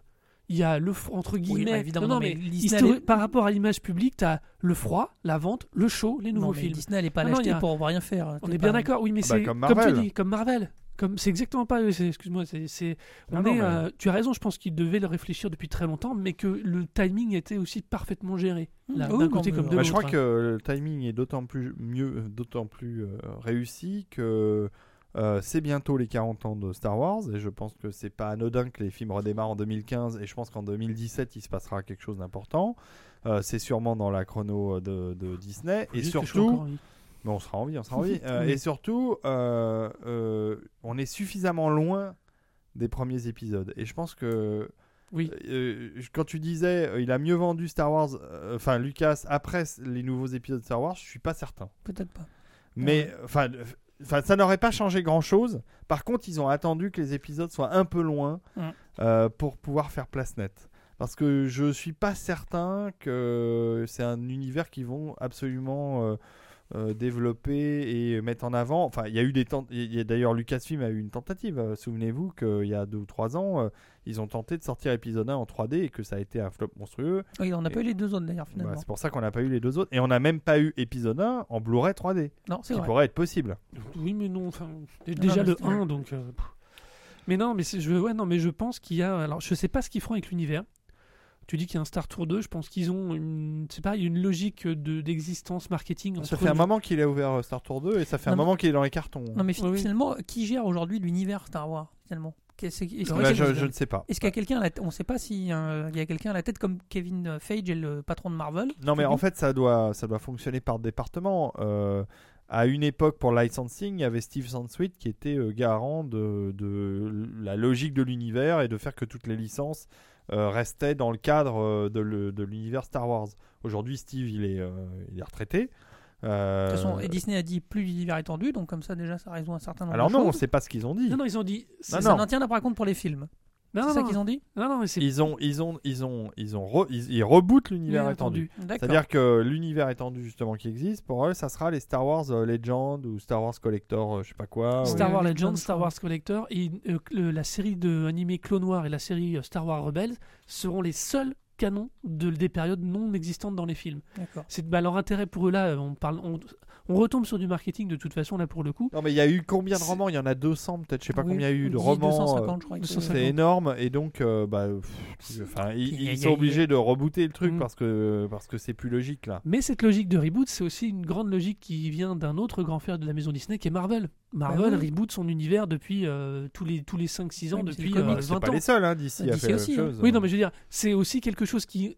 Alors, pour beaucoup de gens, c'est euh, entre quand c'est appliqué à Star Wars, qui a une plus grosse audience, c'est une découverte, on reboot un univers. Bon, le moindre fan de comics depuis, moins de- depuis plus Non, de mais 10 je ans sait que que, ça le, existe. je pense que le fan moyen, enfin le- la personne qui connaît Star Wars et qui est pas un fan absolu, euh, le reboot de l'univers, il va Ça même ça- pas le. il a va- pas va- Oui, mais il ne verra pas, il s'arrêtera le verra film. pas. On est d'accord. Donc Bon, bon, on se rapproche doucement euh, de la fin. Euh, un petit un petit mot sur le bah, du coup enfin Si, que- l'a déjà échangé sur le Sur DJ sur Abrams. quand même sur l'avenir moi, je suis confiant. c'est le meilleur casting Ouais. qu'il pouvait faire Non. Euh, Ah, ce sûrement m'int- pas. ce qui m'intéresse c'est que je sais que tu es un grand amateur de Star Trek Ouais. Le- le- le- je parle de l'univers hein, de Star Trek moi je suis quelqu'un qui est arrivé un peu plus- un peu par euh, la Star Trek je connaissais comme ça mais vraiment par les films de J.J. Abrams que j'aime beaucoup et qui m'a fait qui m'a donné envie moi de retourner dans, le- dans les films anciens dans, dans les séries Next Generation. Euh, voilà notamment alors je me suis fait tous les films anciens euh, avec la première Ouais. équipe euh, bon faut Bah, le premier film de Wise est formidable. magnifique, magique moi Magnifique, j'adore 79. euh, Deux, enfin, trois. Alors, c'est un film très chiant, très long, Voilà. mais il y a une très bonne histoire. Euh, visuellement, c'est une claque parce que c'est Douglas Trumbull, c'est très très beau. Et la musique de Goldsmith a tombé par terre. Il y a un très bon casting. Ils sont, enfin, je veux dire, Non, en dehors a- du casting de, de, Euh. de, de- de l'équipe d'origine qui sont au, au meilleur de leur forme. En plus. Kirk a jamais été aussi beau que dans Star Trek Mais 1. par contre, Si, tu fais Star Trek Cannes, il est 1, bien. 2, 3. Après 3, ça commence à devenir plus compliqué. Bon, en bref, fait, le 6 c'est bien. oui, parce le- que c'est Nicolas Meyer, euh, euh, euh, voilà. Country. euh, Sauf que je, je trouve que J.J. Abrams a su euh, digérer et faire quelque chose de Star Trek intéressant. Alors, il a donné un, côté très pun- punchy qui avait pas forcément Bah, le problème, alors je vois plusieurs problèmes à J.J. Abrams dans Star Trek. Euh, et des avantages aussi, mais on en avait, j'en ai déjà parlé sur Oui. plusieurs plateaux, mais je veux bien en reparler là. Euh, D'abord, je trouve que le premier film est pas réussi. Moi, je le trouve raté, et je trouve que le deuxième est nettement plus réussi, et que c'est le même film que le premier, pratiquement avec la même histoire, euh, pratiquement avec les mêmes Ouais, moi, je- recettes, sauf qu'il a corrigé vachement de trucs. C'est ce qu'on moi on en a parlé avec Laurent pas euh, du coup dans le podcast parce qu'on en a parlé Si, euh, sur J.J. Abrams. Oui, mais pas à l'époque, il n'y avait pas le deuxième qui était dispo. Si, Si, si. si, juste, mais moi je suis totalement d'accord avec toi. Pour Et moi, les deux films sont identiques. C'est le même film. Et c'est Et, et c'est ça qui est euh, marrant. Alors, le, le seul, le seul plus qu'il y a dans le premier, c'est les origines de Kirk, mais qui sont pas super passionnantes. Puis qu'on savait déjà un peu. et, et, et, euh, et moi, je trouve que ce méchant euh, Comment- Romulan euh, qui, qui est dans un vaisseau à moitié envoyé par, euh, envahi par de l'eau, on se demande pourquoi. Surtout Euh, dans l'espace. Dans l'espace. Mais euh, c'est pas tout ça n'est pas clair. Même si, attention, euh, je crache pas complètement sur le premier Star Trek, parce qu'il y a des très belles scènes, il y a des très belles choses à voir, et que voilà, enfin, c'est pas euh, complètement euh, euh, raté. C'est juste que le deuxième, je le trouve plus réussi. En fait, j'ai l'impression qu'il a corrigé sa copie. Oui, euh, j'ai la même sensation. Et, et, et donc, euh, euh, l'autre chose que je peux reprocher à. Enfin, l'une des choses que je peux reprocher à Star Trek d'Abrams, c'est d'être. C'est de. Pardon. C'est d'oublier euh, l'aspect fondamental de Star Trek qui est l'exploration. L'exploration et On la fait des science. films de guerre. J'exagère un peu, mais Bah, des films d'action, ouais. sans être des films de guerre, c'est des films d'action. Et donc le côté exploration découverte de l'univers euh, disparaît complètement, alors que elle reste présente dans absolument tous les films de l'époque, même ceux, de même ceux de Next Gen- ah bah, a fortiori dans les séries, euh, même ceux de Next Generation. Et euh, mais si on reprend tous les films du 1 au 6 avec la vieille euh, équipe. Même dans La colère de Cannes, qui est une histoire de, de vengeance, enfin qui, qui correspond à- en- très lointainement au scénario du deuxième de euh, Abrams, euh, euh, il y a le côté euh, découverte, exploration, parce qu'ils sont, il y a la, il y a, il y a y a la terraformation, il y a Genesis. une nouvelle il y a planète, Genesis, il y a la, il y a la terraformation, il y a euh, la nébuleuse dans laquelle ils se bastonnent Mhm. à la fin. Il y a des trucs vachement intéressants et, euh, et qui sont des, a- des, des, des apports scientifiques dans le scénario. Mhm. Ça, ça, Abrams l'a oublié. Euh, on a vaguement euh, une allusion à la Prime Directive au début de, l'ép- de- de Star Trek 2 d'Abrams, Ouais. que je trouve, alors pour le coup, euh, absolument formidable. Toute l'intro sur cette planète Rouge, rouge est absolument. Enfin, moi, je la trouve d'enfer. J'adore. Euh, je trouve que ça met un rythme génial dès le début du film. Et Que c'est beau. Que la musique. euh, que pourtant, alors, je suis pas un grand fan de Giacchino. Ah, moi j'adore, mais je Bah- trouve qu'il a, il c'est pas son style habituel. Mais ça, là, je, je trouve qu'il a vraiment bien réussi son score. on reprend des thèmes. hein. Moi, j'aimais beaucoup Giacchino à l'époque où euh, il faisait de la musique de jeux vidéo et quand il faisait Medal of Honor, il faisait euh, du Williams-like. Ouais, ouais, Alors, c'est un héritier de Williams total, euh, Giacchino. Et d'un seul coup, c'est Lost. Voilà. c'est- Non, mais il s'est mis à faire des trucs que je trouvais vachement moins intéressants. Mais bon, c'est aussi la tendance actuelle de la musique de film. On va pas rentrer là-dedans si on est parti pour 3 Ouais. heures, mais c'est la tendance actuelle de la musique de film. euh, c'est euh, euh, de, de faire des trucs sans thème, sans. Il y, a- il y a plus de trucs. tout est lissé. Euh, D'ailleurs, c'est une des, questions, une des grandes questions de l'épisode. leitmotiv. euh, Euh, sept. d'épisode 7, c'est euh, que va faire Williams euh, sur épisode 7, que- qu'est-ce que va lui demander Gigi Abrams? Et puis Williams, faut se rappeler qu'il a 84 ans. Euh, plus frais, Alors, il des- est en super élèves. forme. C'est un, c'est Oui, un- mais il a des élèves aussi, donc il travaille. euh, bah, euh, il a des élèves, il a des élèves. En tout cas, euh, lui, euh, il n'a pas voulu lâcher l'affaire. Il n'a pas voulu lâcher. C'est, je pense que c'est venu de lui pour le coup. euh, Williams, Ouais. il a dit non, non, mais Star Wars, c'est moi. Et euh, quoi qu'il arrive, je ferai. euh, Là, c'est un des trucs que tu disais où moi je suis complètement d'accord. Autant on- un certain nombre de choses sur la prélogie, autant le Duel of the Fate reste un des thèmes que moi je Ah, trouve magique. euh, le- Mais il y en a d'autres. hein. Oui, Moi, je me suis fait un petit best-of des, de- des thèmes de, de, de Williams dans, dans les, nouvelles, les nouveaux épisodes. Et euh, la scène d'amour avec les poux géants euh, dans le 2, la, le- la musique est absolument sublime. La scène, on n'en reparlera pas, mais Mais euh, ouais, Voilà. what the fuck quoi. mais, mais mais par contre, je suis très curieux, très très très curieux de voir ce que Williams va faire pour épisode 7 pour, pour la simple raison que non seulement Papy est plus tout jeune, mais surtout il a tourné la page totalement euh, des films à grand spectacle. Il, les dernières musiques qu'il a composées, c'était quand même des trucs vachement plus euh, Intimiste. intimistes, euh, euh, toujours de très grande qualité, mais tout ce qu'il a pu faire pour Spielberg récemment, c'est quand même vachement moins. euh, C'est moins euh, grandiloquent, je Ouais, dirais. c'est moins, c'est moins poète poète quoi. C'est moins. donc voilà, euh, ça reste toujours du Williams, c'est le, le maître absolu. Je suis super curieux pour Ouais, ça. Donc il y a plein, de- Mais après, encore, il y a plein de bonnes choses à venir. Alors, Ouais, il y moi, a plein je- de choses moi- à voir Alors, en tout cas. euh, euh, je À défaut disais, de qu'elle j'ai- soit j'étais bien. en train de critiquer Abraham sur Star Trek, euh, sur les, justement sur l'esprit euh, euh, pionnier qui, est di- qui a disparu, euh, sur plein de trucs euh, que Jen Roddenberry avait euh, imposé euh, dans, la, dans la vieille série, qui s'était euh, transmis jusqu'à Jusqu'à jusqu'à Abrams. Voyager. P- Non, parce que alors, pour le coup, je trouve qu'Enterprise, et si ça s'est planté, c'est en partie probablement pour ça, parce que Enterprise, la dernière série Star Trek qui a été faite, était absolument magnifiquement bien produite. C'était super beau. Il y avait un très bon casting. Il y avait Bakula. plein de Scott Bakula, mais, mais tout c'était euh, vraiment bien.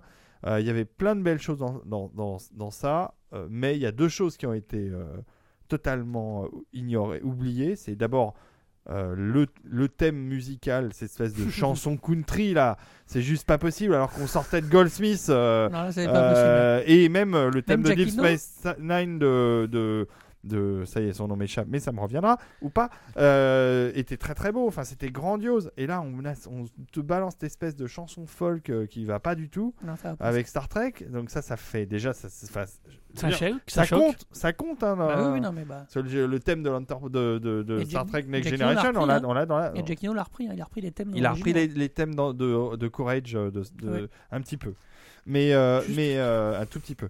Mais, mais ça, déjà, c'est choquant. Et ensuite, dès euh, la deuxième fin de la deuxième saison euh, et la troisième saison, là, ça devient un truc totalement guerrier. Mais alors guerrier à fond, puisque là, euh, euh, ça torture, euh, ça euh, massacre. C'est euh, 24 Tu heures chrono, quoi. Ouais, Non, c'est tu- 24. Moi, je, je pense qu'il y, a il y a un gros effet, la Battlestar, euh, si Battlestar Galactica, la- la- l'autre saison qui a été faite en 4 saisons, Je sais pas si je pense a ça un gros c'est impact. Ça parce qu'il faudrait regarder. Il faudrait qui regarder. les- impacter de, Non, dans je la- pense qu'ils se sont dit, on a assez fait le, on a assez fait le, Épisode le tour de la, de, de la galaxie. de la- oui, de la galaxie et des découvertes et des études et des space anomalies et des time rifts. Et Et, il y a encore, il y a encore Stargate à l'époque aussi Voilà. qui fait ça. et- et ouais, et donc euh, Faut- faut du punchy, il hein, faut, faut- il faut du, du punchy, il faut attirer. muscler le- le discours. Et, je, et à ce moment-là, je pense qu'ils ont perdu leur, euh, leur, euh, Leur public de base. leur public. public. Mm.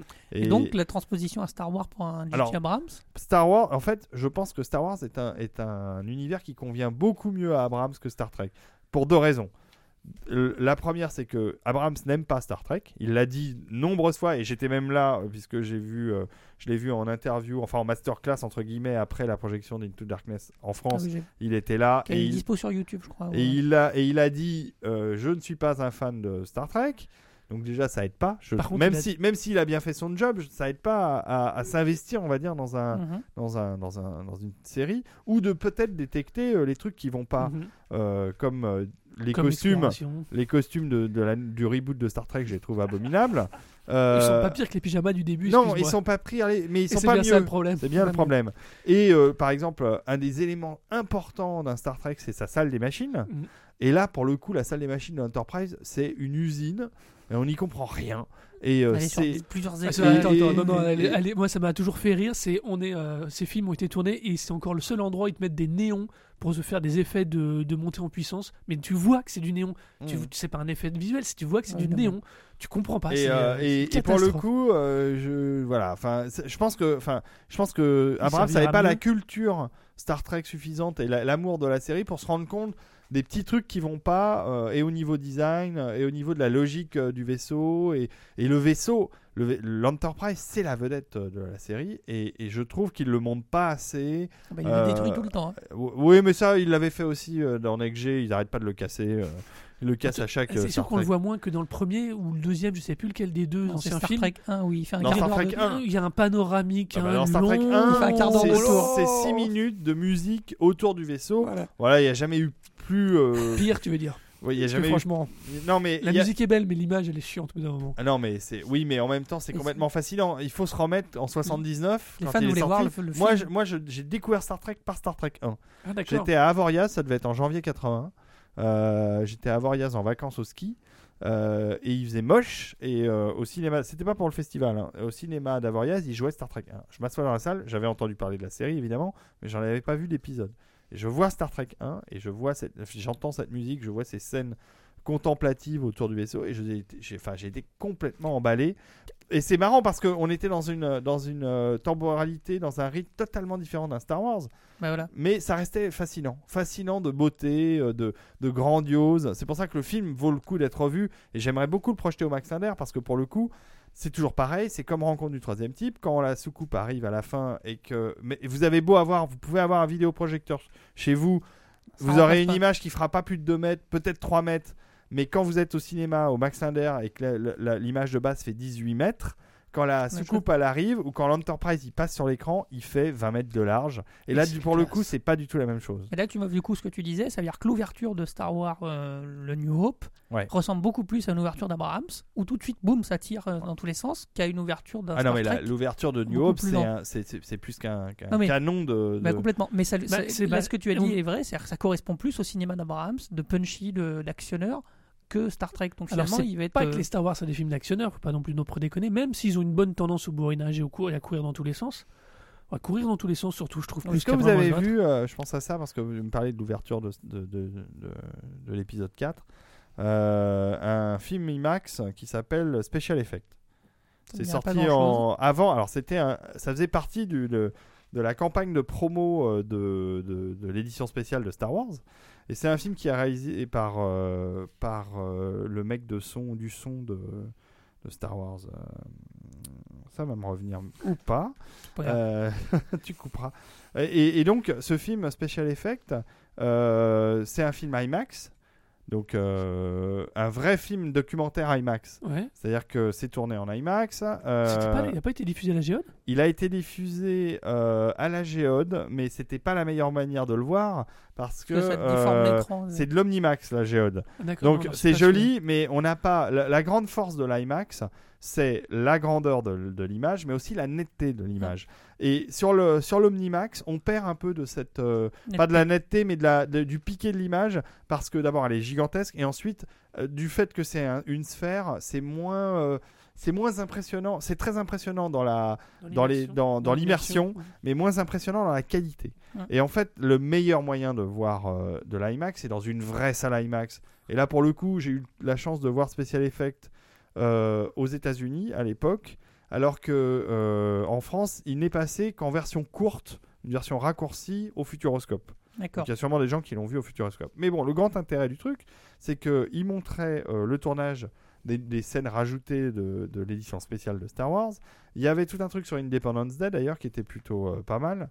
Euh, euh, il y avait un truc sur Jumanji. Euh, avec les premiers effets spéciaux numériques pour les animaux, et c'était euh, intéressant aussi. Et puis sur un film qui a, été complètement oublié, qui s'appelait Shazam, euh, on oublie. Et, alors, le, le truc le plus formidable, c'est que chez ILM, pour montrer ce qu'ils savaient faire, ils se sont amusés à refaire l'ouverture de Star Wars en IMAX. Putain. Donc avec le vaisseau. La et- même, c'est-à-dire euh, la, la fin du déroulant, on voit Tatooine, euh, on arrive sur Tatooine on- et on voit passer le Rebel Blockade suivi du Star Destroyer qui s'éloigne euh, avec euh, les tirs et tout. En IMAX, et ben je peux vous dire que c'était à tomber par terre parce que juste avant, ils montrent la, la, la pellicule normale Ouais. par rapport à, Bah oui, à la- bah, au gigantisme de l'IMAX. Et ensuite, ils l'ont retourné. Et alors, ils l'ont retourné avec des caméras IMAX. C'était pas du digital. C'était euh, Donc, c'était tourné. un- euh, donc ils ont repris les maquettes et ils ont refait les Exactement. plans. Et, on voit d'ailleurs euh, dans le dans le special effect, dans le dans le, le film, on voit comment on voit les- le moment du tournage, quoi. Et ouais, ça le fait, mais grave de chez grave. C'est assez incroyable.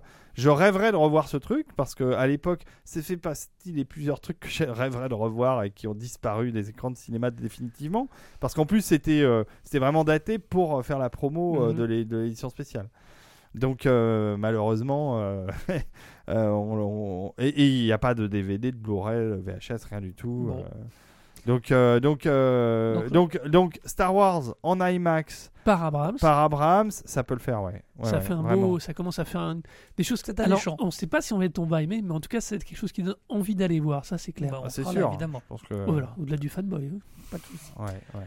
Bon, bah, je crois qu'on va. On a, On a bien fait le tour. Merci beaucoup, beaucoup, David, de Bah, nous avec avoir plaisir. fait partager Je suis ton- toujours content de vous voir, les frères Toi. Doucet. nous avoir fait partager ton savoir. Et ta passion. Sache aussi, en raccord avec le tout début de l'émission, on expliquait le podcast, qu'on sait aussi. Euh, le premier podcast on a participé tous les deux était ici, un ADG où tu as invité tes, Ouais. tes auditeurs il y a de ça quelques, Quelques années quelques maintenant. années. tu as invité tes gentils auditeurs, il y en a quelques-uns qu'on croise encore. euh, Bah oui. Oui, Muriel, Monsieur, Monsieur Hugues. Qui était donc euh, Tempête sur leur série numéro 2, Tempête choisi, Tempête voilà, digitale. Donc, non, non, donc, donc ça nous a fait très très plaisir. Euh, puis tu- donc, on- Donc ce hors-série est donc fini et Voilà, nous, donc on espère qu'on vous a donné encore plein de bons miams pour faire euh, de votre Exactement. réflexion et voter pour Arnaud. oui, non mais là on n'a plus besoin de. Ah oui, pardon, euh, Non, c'est pas là, c'est euh, c'est on peut voter. Après, euh, n'hésitez, on mettra. Non, votez, votez pour euh, la TG au Golden Blog Award. Ah oui, c'est Ah vrai. oui, si, l'épisode sort avant, Si, on- ça devrait sortir assez vite. hein, on va essayer de s'y mettre ce week-end. Euh, je vais faire comme Mister Lee maintenant, je sors mes épisodes vite. trois jours Ouais. après l'émission, c'est la classe. Ah, ça, c'était. euh, je sais pas si j'arriverai ce- cette performance à chaque fois, mais mais au moins je les sortirai euh, une semaine au, ma- au maximum Voilà. une semaine après euh, l'enregistrement. euh, par contre, on vous mettra les liens de l'émission de, donc, de la TG avec Patrice Giraud, de, Oui. des différentes. Ça vaut le coup d'écouter Patrice. On va voilà. essayer de vous mettre un qui est liens. vraiment le spécialiste de Star Wars en France avec Voilà. euh, enfin il y en a d'autres mais mais bon il a touché de très très près euh, l'univers euh, le plus, le plus global Euh, voilà, ben on va vous abandonner là. Et puis euh, à très bientôt pour un prochain Bro Clash. Alors je sais pas encore ni quand ni quoi.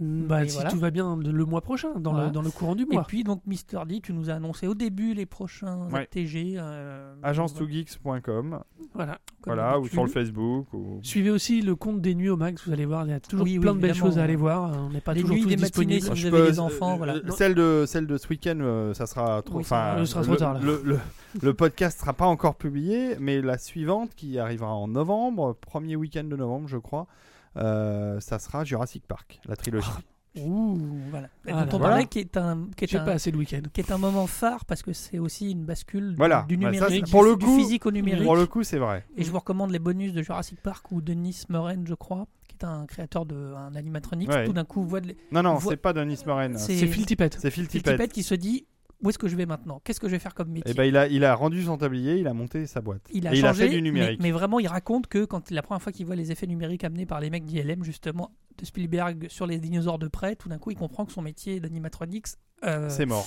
c'est fini. Et pourtant, j'ai vu, Enfin- euh, on voit, je crois que c'est sur le making of, on voit les tests oui, oui, que Tippett oui. a fait en animatronics, c'est- qui sont vachement bien. Ah hein. oui, oui, Ah les, ouais. les tests de Tippett, ce sont incroyables. Moi, Non, sur, ouais. sur la scène de cuisine des Raptors et tout. Oh, qui il était est balèze, hein. Et, mais, et- mais mais lui bon. comprend tout d'un coup que bah, là, on Bah, est en train de changer de, monstre. C'est d'ailleurs un des rares dans la profession qui s'est dit il faut que je change de métier. Voilà. Les autres ont un peu trop Et il a réussi parce que son premier film avec sa boîte de- de- d'effets spéciaux étant Starship Troopers, on peut dire qu'il a validé euh. Le son- concept. le, le truc. ouais. C'est Proof of concept. Merci beaucoup. Merci encore, David. Et puis euh, à la prochaine. Et cultivez-vous bien. Cultivez-vous bien.